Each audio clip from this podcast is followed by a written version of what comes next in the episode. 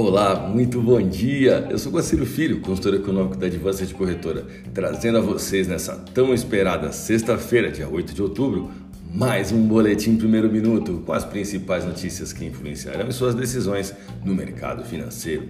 Bolsas mundiais. A Bolsa de Xangai operou com alta na volta do seu feriado, de 0,67%, enquanto a bolsa japonesa Nikkei operou com alta de 1,34%. Mercado futuro norte-americano. Dow Jones Futuro alta de 0,11%, S&P 500 alta de 0,06%, Nasdaq alta de 0,01%, Europa DAX alta de 0,12%.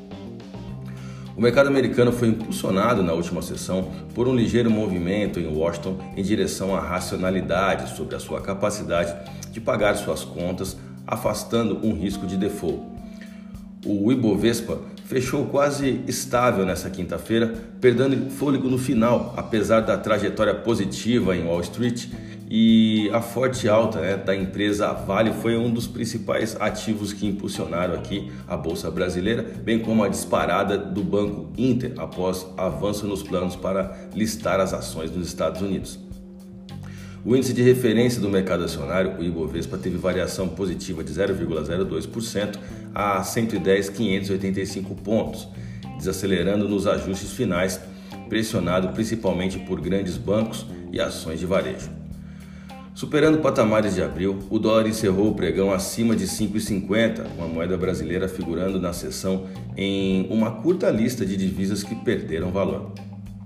A quarta alta seguida mostrou mais força diante do, do real brasileiro, justificado pelo cenário interno no qual tem gerado certa cautela dos investidores estrangeiros antes da divulgação do IPCA, Índice de Preços ao Consumidor Amplo. O payroll será o relatório de emprego mais importante da semana e pode gerar ainda uma maior desvalorização da moeda brasileira. O Banco Central parece ciente dos riscos, antecipando leilões visando maior liquidez no mercado cambial. Vamos aos gráficos. Eu vou começar pelo dólar. O dólar está a apenas 1% de atingir a resistência R6 na taxa spot de 55706. Foi uma trajetória percorrida em 29 dias, onde o real brasileiro se desvalorizou 6,78% dentro desse período.